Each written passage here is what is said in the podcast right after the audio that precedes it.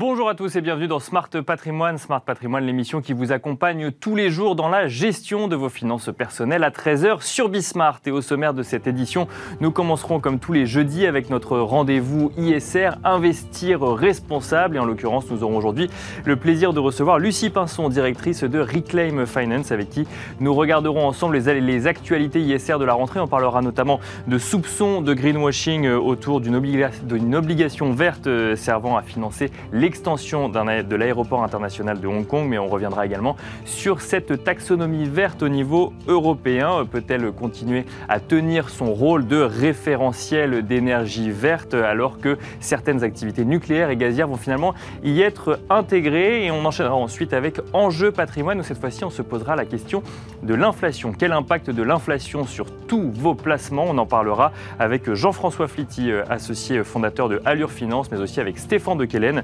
directeur général de Meilleur Taux Placement. On vous expliquera aussi euh, évidemment comment se prémunir contre cette inflation dans ses placements. Bienvenue à vous tous ceux qui nous rejoignez. Smart Patrimoine, c'est parti. Et on commence donc, comme tous les jeudis, je le disais en introduction, avec Investir responsable. Et en l'occurrence, aujourd'hui, nous avons le plaisir de recevoir Lucie Pinson, directrice de Reclaim Finance. Bonjour Lucie Pinson. Bonjour. Bienvenue sur le plateau de Smart Patrimoine. Donc, euh, je le disais en introduction, on va évoquer les sujets ISR euh, de la rentrée, donc ces soupçons de greenwashing à Hong Kong ou également euh, l'intégration potentielle du nucléaire et de certaines activités gazières dans la taxonomie verte européenne. Juste avant, il est intéressant peut-être de revenir sur la raison d'être de Reclaim Finance. Vous vous définissez sur votre site comme une ONG, mais aussi comme un think tank. Quel est le rôle exact de Reclaim Finance? Alors en effet, Reclaim Finance, qui est une association lancée en mars 2020, est une association de recherche et de campagne, donc qui vise à transformer les pratiques des acteurs financiers pour euh, y intégrer euh, des objectifs de durabilité, et mhm. notamment euh, un des objectifs est bien entendu la décarbonation des flux financiers dans un contexte d'urgence climatique. Et pour cela, nous avons différentes activités que nous menons, une grosse activité de campagne, de dénonciation, puisque nous allons pointer du doigt l'écart entre les pratiques et les discours des acteurs euh, financiers. Donc du name and shame. Du name and shame, voilà, pour dénoncer, euh, comme ce fameux green bond, le greenwashing de certains. Mais pour ce faire, il nous faut euh, enquêter sur la réalité des pratiques des acteurs financiers. Nous, nous menons énormément de, de, recherches, d'analyses, pour comprendre réellement la transformation ou l'absence de transformation de leurs activités, leur impact sur l'environnement, sur les populations, sur le climat. Et également, et là c'est un point encore euh, très peu euh, connu du grand public, également proposer des propositions que nous allons euh, présenter aux acteurs financiers pour accompagner les plus volontaires dans la transformation de leurs pratiques. Donc il y a cette partie enquête, vérification et cette partie discussion finalement avec les acteurs financiers. Et une question qui vient comme ça, pourquoi est-ce que pourquoi être avoir choisi le name and shame? C'est que finalement les discussions n'avancent pas assez vite selon vous et donc il vaut mieux que ce soit public ou parce que ça concerne tout le monde?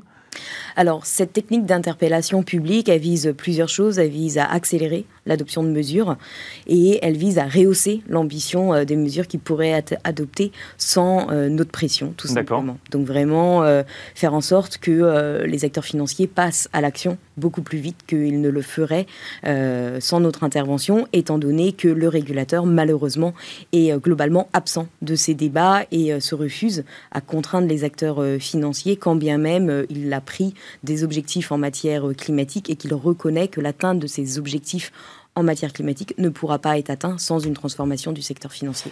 Alors, euh, l'observateur euh, lointain euh, que je suis entend votre discours et de l'autre côté voit cette COP26 où il y a toujours plus d'engagements qui sont pris d'acteurs financiers avec toujours plus de milliards investis dans cette transformation et cette transition énergétique.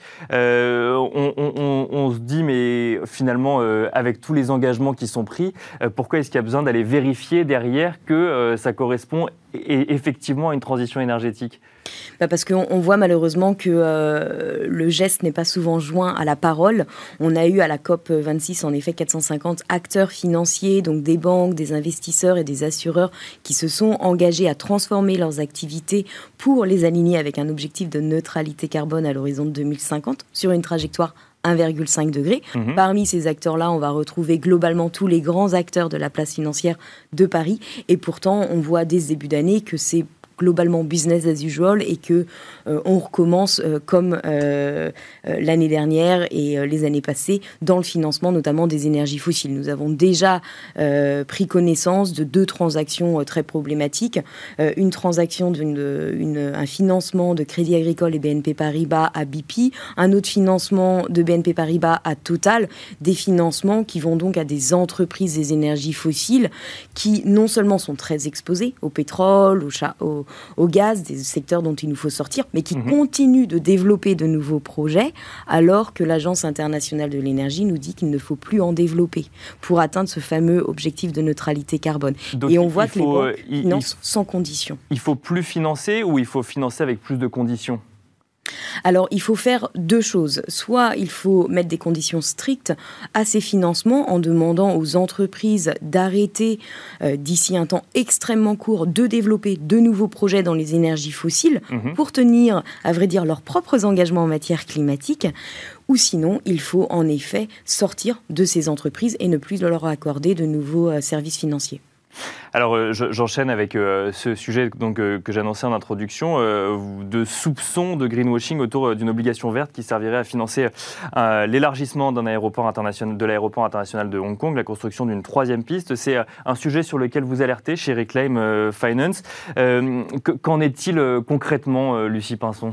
Alors il s'agit en effet euh, d'un financement via une émission obligataire euh, à laquelle a participé euh, un certain nombre de banques, plus d'une vingtaine, dont BNP Paribas, qui va servir au financement de l'extension de l'aéroport international de Hong Kong.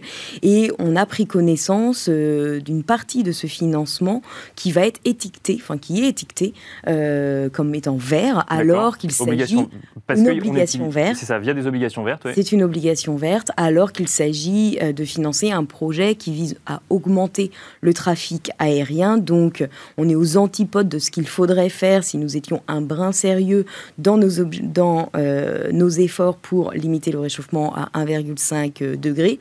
Et euh, ce projet-là va contribuer à émettre autant de gaz à effet de serre que trois centrales à charbon et menace une espèce en voie de disparition, les derniers dauphins blancs de Chine. Mais alors, pourtant, une obligation verte, euh, ça correspond à certaines conditions. C'est un engagement à ne pas financer justement euh, d'activités qui pourraient aller à l'encontre de cette transition énergétique. Comment se fait-il qu'il y ait eu cet accord d'obligation verte si euh, derrière il y a ce que vous dénoncez? Alors, le problème principal, c'est qu'il y a aujourd'hui une multiplication des standards qui encadrent sur des principes volontaires l'émission d'obligations vertes et que dans le cas actuel, le projet est conforme aux standards de finances durables des autorités euh, locales. Et malheureusement, on ne peut que déplorer le fait que euh, Sustainalytics, qui a donné un deuxième avis, euh, a trouvé le projet conforme, puisque son avis se limite à regarder le respect de normes en matière de transparence et en matière de montage financier, et ne regarde pas réellement l'impact du projet sur le climat et sur la biodiversité. Donc ça veut dire qu'on s'est concentré sur le procédé de financement et pas sur ce qu'on finançait réellement, c'est ça C'est ce que vous nous dites? Globalement, oui. Voilà. Et donc là, l'obligation verte, on fait abstraction de toutes les émissions de gaz à effet de serre qui seront associées à la hausse du trafic euh, aérien et on peut les mettre parce que les bâtiments, les infrastructures sont plus sobres énergétiquement. Donc on en revient finalement à un problème de régulation euh, qui, devrait émaner d'autorités euh, au-delà en fait d'acteurs financiers qui devraient dire ça c'est vert et ça ça ne l'est pas pour le coup. Alors en effet, ça montre bien que les acteurs financiers ne peuvent pas étiqueter comme étant vert euh, seuls sans euh, encadrement strict euh, les projets qu'il euh, finance. Et alors justement, il y a une initiative européenne qui, qui tend à accompagner les acteurs sur le sujet, c'est la taxonomie européenne. Alors il y a eu beaucoup de discussions avant les fêtes de Noël sur est-ce que le nucléaire ou certaines activités gazières y figureraient ou n'y figureraient pas. Il semblerait que le nucléaire était notamment défendu par la France, il semblerait que la France obtienne gain de cause et que le nucléaire entre dans cette taxonomie verte européenne, que certaines activités gazières euh, chères à l'Allemagne rentreraient elles aussi euh, dedans. Qu'est-ce qu'on peut en penser euh, de toutes ces négociations économiques et politiques autour de ce référentiel finalement d'énergie verte et d'énergie de transition? Parce que, bon, on n'a pas toutes les infos, mais il semblerait que ce soit plus intégré comme énergie de transition. Euh, qu'est-ce qu'on peut en penser? Comment est-ce que vous voyez ça chez Reclaim Finance? Alors d'abord, je vais revenir sur ce que vous, euh, vous dites. La France a, été, a joué un rôle clé euh, dans le risque de cette intégration du nucléaire et du gaz dans la taxonomie, contrairement à l'Allemagne. L'Allemagne, en effet, mise sur le gaz euh, dans sa politique énergétique, tout comme la France par ailleurs, mais elle n'a pas été celle euh, qui a mené un lobbying intensif en direction de la Commission pour y faire intégrer le gaz et le nucléaire. Mmh. ceci étant dit, c'est en effet extrêmement risqué, puisque le nucléaire, quand bien même il pourrait il est considéré et il est une énergie décarbonée, ne peut être considéré euh, comme étant une énergie durable. Mais le gaz, bien entendu, euh, est une énergie fossile et il est absurde euh, de l'intégrer à une taxonomie qui vise la décarbonation des flux financiers. Et l'autre point, c'est bien entendu le fait que, euh, comme pour les obligations vertes, si ces deux énergies y sont intégrées, l'outil euh, de la taxonomie durable, qui est une pièce maîtresse de la stratégie finance durable de l'Union européenne, va complètement être décrédibilisé et ne va pas pouvoir attirer la confiance nécessaire des investisseurs. Et là, aujourd'hui, on a beaucoup de voix qui s'élèvent contre cette possible inclusion euh, du gaz et quelquefois du nucléaire. Nous avons de nombreux investisseurs, notamment une coalition d'investisseurs qui s'appelle IIGCC, euh, qui pèse près de 50 trilliards euh, de dollars. Donc au sein même du secteur financier qui s'élève contre cette intégration. Tout à fait, puisqu'ils savent bien qu'ils euh, ils ne vont pas, ou encore l'association des consommateurs européens, puisqu'ils voient bien que c'est, ou encore le président de la, de la plateforme finance durable de l'Union européenne, qui voit bien qu'on ne va pas pouvoir réunir massivement autour de cette taxonomie, et par ailleurs que intégrer le gaz et financer le gaz dans un contexte d'urgence climatique est aux antipodes euh, de ce qu'il faut faire. C'est ça, on a un peu l'impression qu'il y a une confusion autour de cette euh, taxonomie verte européenne, c'est que voit, en fait, au lieu de voir ça comme un référentiel, on voit ça comme, bah, effectivement, c'est un permis d'utiliser ou non ces, ces, ces, activités. Mais euh, en fait, est-ce qu'il ne faut pas voir ça à plus long terme je, je, pense que le, terme ne va pas vous plaire, mais est-ce qu'il ne faut pas voir ça à plus long terme en disant ça c'est l'idéal, euh, mais euh, il faut intégrer qu'il y a ces énergies, ces énergies euh, gazières ou nucléaires qui vont être obligatoires pour assurer la transition? Alors, la non-inclusion de ces deux énergies dans, la taxonomie ne veut pas dire qu'elles ne peuvent pas bénéficier de financement. D'accord. C'est juste qu'elles ne peuvent pas de bénéficier de financement étiqueté comme étant durable. Mhm. Donc, euh, en vérité, on pourrait continuer de financer euh, du gaz et du nucléaire sans... Euh, sans que ce soit intégré à la taxonomie verte. Sans se livrer à du greenwashing. Et eh ben, ce sera le mot de la fin. Merci beaucoup, Lucie Pinceau. Je rappelle que vous êtes directrice de Reclaim Finance. Merci à vous de nous avoir suivis. On se retrouve tout de suite dans Enjeu patrimoine. Et on enchaîne à présent avec Enjeu patrimoine, un enjeu patrimoine où on va vous parler d'inflation. On va se demander quel est l'impact de cette inflation sur tous vos placements pour cette année 2022. Pour en parler, nous avons le plaisir de recevoir sur ce plateau Stéphane de Quélin, directeur général de Meilleur Taux Placement. Bonjour Stéphane de Quélin. Bonjour. Bienvenue dans Smart Patrimoine. Merci beaucoup. Et nous avons également le plaisir de recevoir Jean-François Flitty, associé fondateur de Allure Finance. Bonjour Jean-François Flitty. Bonjour Nicolas. Et bienvenue également euh, sur le plateau de Smart Patrimoine. Alors messieurs, on va donc parler euh, d'inflation. On va commencer avec vous, Jean-François euh, Flitty. Cette inflation, on va se poser la question de l'impact sur ces placements, mais avant, on va essayer peut-être de comprendre ce que c'est et ce que ça veut dire. On en entend très souvent parler dans les médias depuis longtemps. L'impact sur les marchés financiers est connu d'un certain nombre d'investisseurs. Mais si on revient au, on a évidemment euh, connu ces pics euh, donc des prix de l'énergie également. Si on revient aux origines, qu'est-ce que l'inflation? C'est la hausse des prix, mais concrètement, pourquoi est-ce qu'on en parle autant aujourd'hui? Pourquoi est-ce que ça inquiète autant? Alors tout simplement cette, cette hausse euh, généralisée euh, des prix des biens et, des services euh, n'a jamais connu, enfin, n'a pas connu cette ampleur depuis plus de plus d'une trentaine d'années. D'accord. Donc en fait, cette, cette hausse très significative a un impact à la fois sur les consommateurs et sur les entreprises. Alors en matière d'inflation, effectivement, cette inflation aujourd'hui, elle a, elle a des origines liées au Covid, liées à, aux conséquences du Covid, notamment euh, essentiellement le, les, un goulet d'étranglement euh, sur l'offre, euh, des, des, politiques monétaires et budgétaires très accommodantes, mhm. des, des, taux, des, des, taux, des taux vraiment, des, taux vraiment bas, et puis la hausse des, la hausse de l'énergie, la hausse du pétrole, la hausse du gaz, la hausse de l'électricité, qui induit derrière la, hausse des, matières alimentaires, et puis un risque qui commence à se faire, à se faire jour euh, d'une inflation salariale, c'est-à-dire des demandes légitimes euh, de la part du, consommateur, du salarié, euh, d'avoir des, augmentations de leur rémunération. C'est ça, vous, vous, le mentionniez tout à l'heure, il y a des origines liées à la pandémie et donc tout, un des grands débats de 2021, c'était de savoir si cette inflation était transitoire ou durable. Est-ce que c'était juste le redémarrage de cette économie qui avait été mis à l'arrêt, qui créait des hausses des prix parce qu'il y avait des goulets d'étranglement, des, des, matières premières qui pouvaient venir à manquer euh, ou autre? Là, le questionnement sur 2022 est plus exactement le même. Exactement. Alors, euh, Jérôme Powell, dans ses minutes de la Fed euh, la semaine dernière, de la semaine dernière pardon, a, bien, insisté sur le fait que cette inflation ne serait pas transitoire. Donc, en fait, elle est durable et est non seulement durable, mais elle est, euh, elle elle forte.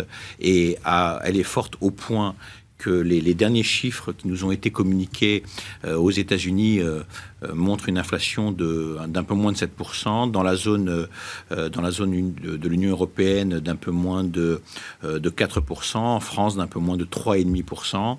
Et donc cette inflation est significative et elle est durable. C'est-à-dire que sur 2022 et les années suivantes, on peut s'attendre à des, à des taux d'inflation du, du même acabit. Donc effectivement, cela va avoir un impact très important sur le consommateur, sur l'entreprise et sur l'épargnant. Et alors justement, c'est pour ça que euh, on est là et qu'on en parle. Donc, euh, on veut pas vous faire non plus trop peur avec ces chiffres, mais il faut les prendre en compte.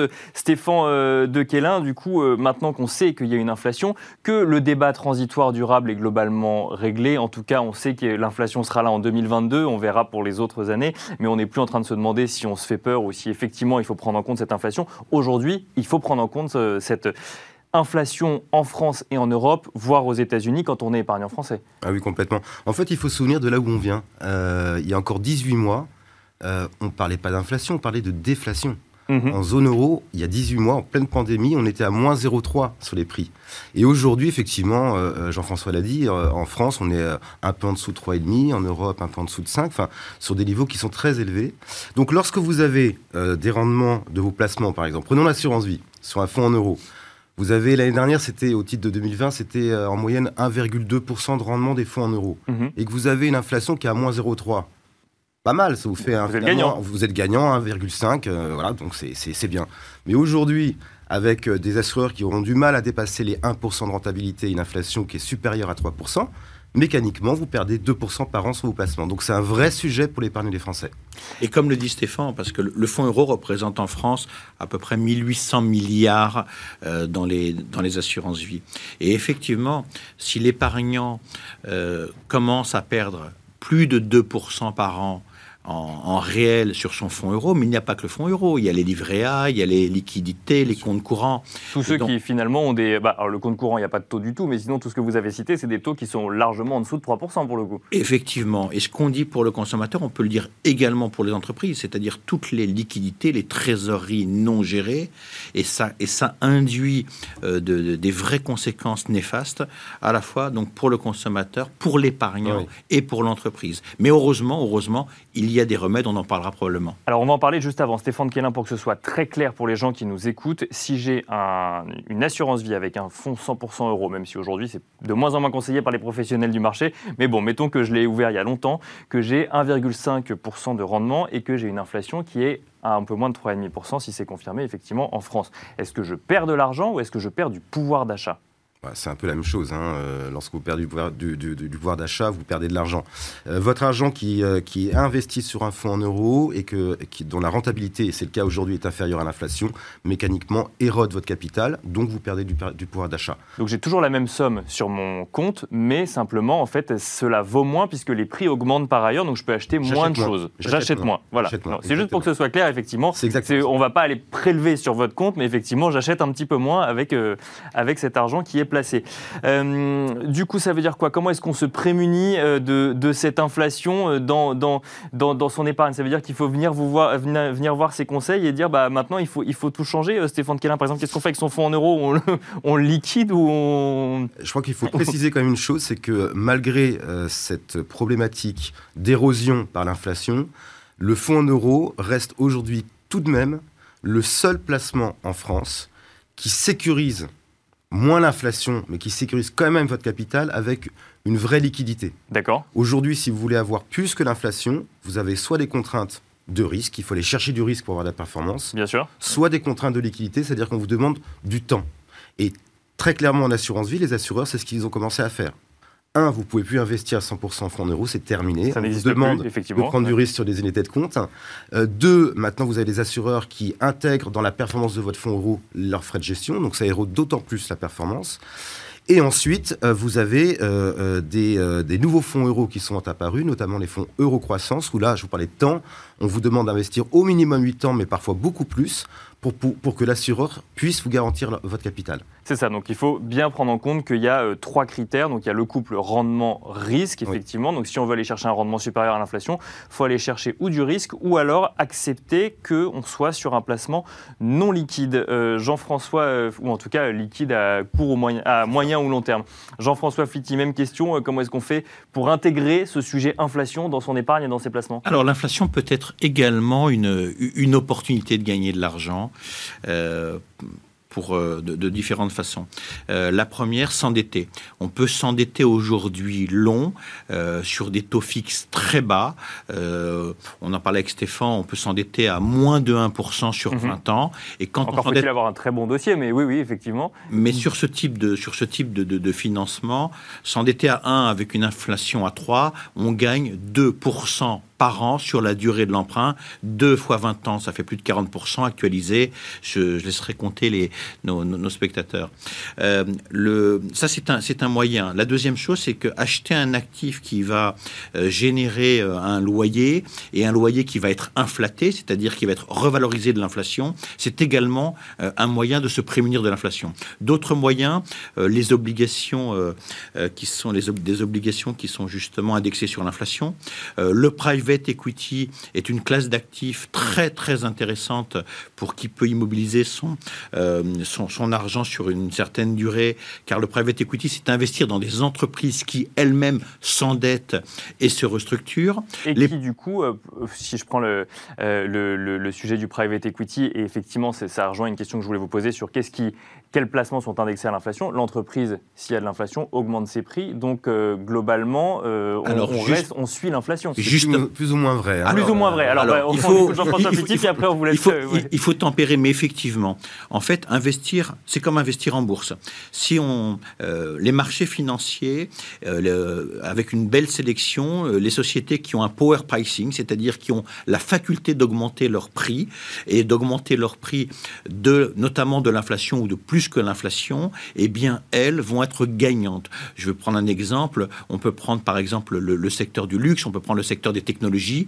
Euh, c'est certaines de ces, de ces sociétés, eh bien, euh, vont pouvoir euh, gagner de l'argent et gagner encore plus d'argent, augmenter leur chiffre d'affaires, augmenter leurs résultats, malgré l'inflation. Ou en tout cas, elles ne vont pas subir l'inflation, puisque l'augmentation de 2% d'un prix ne changera pas grand-chose vis-à-vis des acheteurs. Effectivement. Et si on prend une durée longue, on voit bien que les marchés financiers, les actions notamment, sur des durées longues, montent en moyenne, dividendes réinvestis, entre 7 et 10 euh, depuis, euh, depuis plus de 50 ans. Donc si on prend des durées longues, on est bien supérieur à l'inflation. Une autre façon de se prémunir de l'inflation, les produits structurés. Un produit structuré, une solution structurée qui justement permet d'avoir un coupon, un coupon contractuellement connu sur des durées, euh, sur des durées euh, effectivement de 5, 7, 8 ans, vous permet également de vous prémunir de l'inflation. Là encore, chez Allure Finance, nous estimons qu'il faut être conseillé et surtout, surtout, surtout euh, avoir une allocation de risque et une allocation de temps très sélective. Stéphane de Quélin, alors vous, réagissiez sur, sur la, capacité des entreprises parfois à répercuter les prix. Ça veut dire qu'il ne suffit pas de se dire les entreprises sont liées à l'inflation, donc forcément, je vais moins, moi, être impacté par l'inflation si j'investis en entreprise. Il faut mettre un petit bémol à, ce constat Oui, je crois, oui, effectivement, parce qu'on euh, peut dire effectivement que les entreprises ayant du pricing power euh, vont répercuter la hausse de l'inflation dans leurs prix ça a des limites. On ne peut pas reporter euh, l'inflation en permanence sur les prix et les consommateurs ne vont pas suivre, même si vous avez un pricing power. D'où les craintes d'ailleurs depuis un an sur le sujet de l'inflation. Exactement. Surtout qu'en fait, le sujet, c'est pas tellement la hausse des prix, c'est les salaires. Euh, si les salaires augmentent, bah, vous rattrapez l'inflation et c'est l'effet auto-alimentation de l'inflation, c'est augmentation des prix, augmentation des salaires. Qui dit augmentation des prix, augmentation des salaires. Donc la, la, la le principe de base euh, dans ce genre de contexte, et, Jean-François l'a évoqué, c'est la diversification. Aujourd'hui, surtout chez les Français, on se rend compte que euh, on est investi en immobilier, c'est très bien, c'est la pierre angulaire euh, de, la construction patrimoniale. Ensuite, on a l'assurance vie, et historiquement, c'est l'actif en euros, donc les Français ne sont pas très diversifiés. Non, en revanche, l'immobilier évolue avec l'inflation, l'assurance vie, pour le coup, n'évolue pas avec l'inflation. Oui, l'immobilier, par définition, est un, est un rempart contre l'inflation, puisque, comme le disait aussi Jean-François, euh, les euh, loyers sont indexés sur l'inflation et donc c'est une manière de se protéger. Mais ça n'intègre pas la notion prix. D'accord. C'est-à-dire que l'immobilier, euh, on est habitué maintenant depuis 20 ans à ce que ça monte. l'immobilier, ça peut aussi baisser, confère les années 90. C'est déjà arrivé dans le passé en France et en Europe. Donc c'est les deux premiers réflexes, l'immobilier et l'assurance vie. Et euh, quand on, est-ce que d'ailleurs vous avez vous des gens qui viennent vous voir en vous disant, bah, qu'est-ce que je fais maintenant qu'il y a un peu plus d'inflation qu'avant euh, en France? C'est un réflexe ou pas encore aujourd'hui? Pas encore. Pas encore? je pense qu'on va, on va le voir euh, en début d'année. D'une part parce que les assureurs, les assureurs vont communiquer. Oui, c'est ça. C'est les jours qui Ça va passer par l'assurance vie. Quoi. Et puis et les médias le mettent en avant maintenant. Enfin, on en parlait. Il y a encore un an et demi, on n'en parlait pas puisqu'on était en déflation. Bien sûr. Aujourd'hui, c'est tout récent. C'est devenu, devenu, une actualité. Et alors, si quelqu'un écoute cette émission et vient vous voir et vous dit, bah, qu'est-ce que je fais du coup, même question qu'à Jean-François Fletti tout à l'heure. Euh, qu'est-ce que vous répondez du coup Entreprise également ou euh, comment est-ce qu'on fait On va chercher plus de risques? Oui, il faut aller chercher du risque. Là, on n'a pas le choix. Euh, il faut allonger peut-être la durée d'investissement, aller chercher du risque. Donc, on va le chercher sur les actions. Je suis d'accord avec Jean-François. Il y a les produits structurés présentent aujourd'hui des, des, vraies opportunités. Le private equity, mais tout de même, ce sont des placements qui ne sont pas faits pour tout le monde, malheureusement. Ce ne sont pas des produits grand public. C'est plutôt pour une clientèle fortunée. D'accord. Aujourd'hui, moi je dirais pour quelqu'un qui n'a pas forcément de, grosses économies, peut-être commencer à, revenir, à re-regarder l'épargne réglementée. là, le gouvernement va annoncer certainement une, augmentation du, livret A à 0,8 probablement. Donc il sera en dessous de l'inflation, lui, pour le coup. Oui, mais c'est complètement liquide. et si vous, vous allez comparer un livret A net d'impôt, il n'y a pas d'imposition sur la rentabilité du livret A par rapport à un fonds euro d'un assureur qui était un peu en dessous de 1% avec une fiscalité, l'un dans l'autre, le consommateur, l'investisseur peut commencer à se poser la question. on n'en est pas encore là. Moi, je dis simplement que demain, dans, un, dans une inflation très forte, les taux d'intérêt vont forcément augmenter. Qui dit augmentation des, des taux d'intérêt dit augmentation des taux courts. Mhm. Les taux courts, c'est quoi? C'est euh, dans, les, dans les produits monétaires, par exemple, euh, on peut très bien, c'est une hypothèse possible, avoir d'ici 18 mois euh, une augmentation des taux courts, des, des, donc, de l'épargne réglementée, des produits monétaires. Donc, je pense qu'on n'est pas au bout de nos surprises en termes de bouleversement de l'épargne dans les mois qui viennent. Et eh ben, ce sera le mot de la fin. Merci beaucoup, messieurs. On a évoqué beaucoup de placements. du coup, bah, maintenant, il va falloir qu'on rentre dans le détail de ces placements en 2022. On, on vous réinvitera pour les développer. Merci Stéphane de Quélin, directeur général de Meilleur Taux Placement. Merci Jean-François Flitti, associé fondateur de Allure Finance. Merci beaucoup, messieurs, euh, d'avoir été aussi clairs sur le sujet euh, de l'inflation qui n'est pas forcément euh, toujours évident à comprendre. Merci à vous également de nous avoir suivis et je vous donne rendez-vous demain pour un nouveau numéro de Smart Patrimoine à 13h, toujours sur Bismart.